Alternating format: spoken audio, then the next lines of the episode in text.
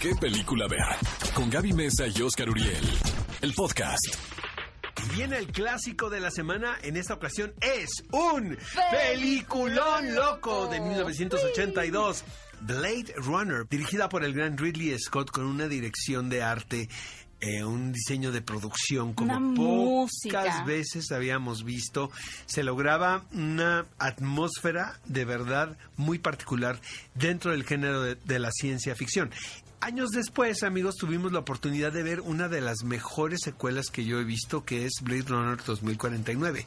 Qué gran película también. Sí, yo creo que el director canadiense que es Denis Villeneuve tuvo un atrevimiento de verdad grandioso al aceptar hacer una secuela de un clásico como Blade Runner y le quedó fenomenal.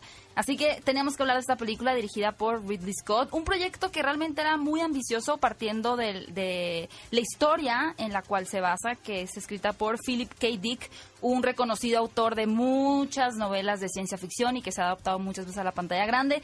Pero no solamente el retrato cinematográfico se acerca a la historia en la cual está basada, sino también un poquito a los relatos de William Gibson, quien también ha hablado mucho del cyberpunk, que podemos decir que es el género realmente de Blade Runner.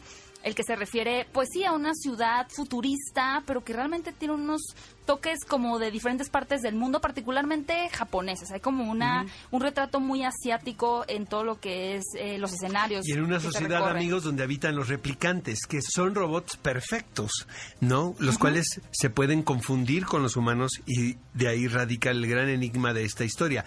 ¿Quién es replicante y quién no es replicante? Obviamente no les vamos a decir absolutamente nada, pero independientemente de la anécdota de la película, creo que el gran valor, como dices tú, Gaby, es, es su banda sonora espléndida La banda sonora, y sí. los visuales. Sí, totalmente. Y bueno, también no podemos dejar de lado la buena actuación que tiene Harrison Ford para ese personaje, al cual de hecho la prioridad de la producción en un inicio era tener a Dustin Hoffman. Sin embargo, es Harrison Ford quien termina quedándose con este rol de una película sumamente filosófica, sumamente inmersiva que nos llega a crear el planteamiento de por qué son esclavizados los robots si realmente pueden llegar a ese punto en donde pues también son como humanos. Yo creo que en algún momento en el futuro vamos a estar en esa situación y Blade Runner va a haber sido una especie de, de profecía Y también. les tenemos una notición, amigos, porque en Cinepolis Click tenemos la oportunidad de ver la versión definitiva.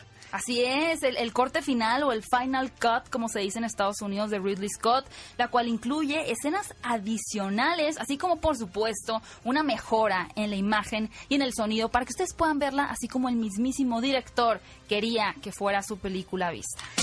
Ve a Cinépolis y utiliza el hashtag ¿Qué película?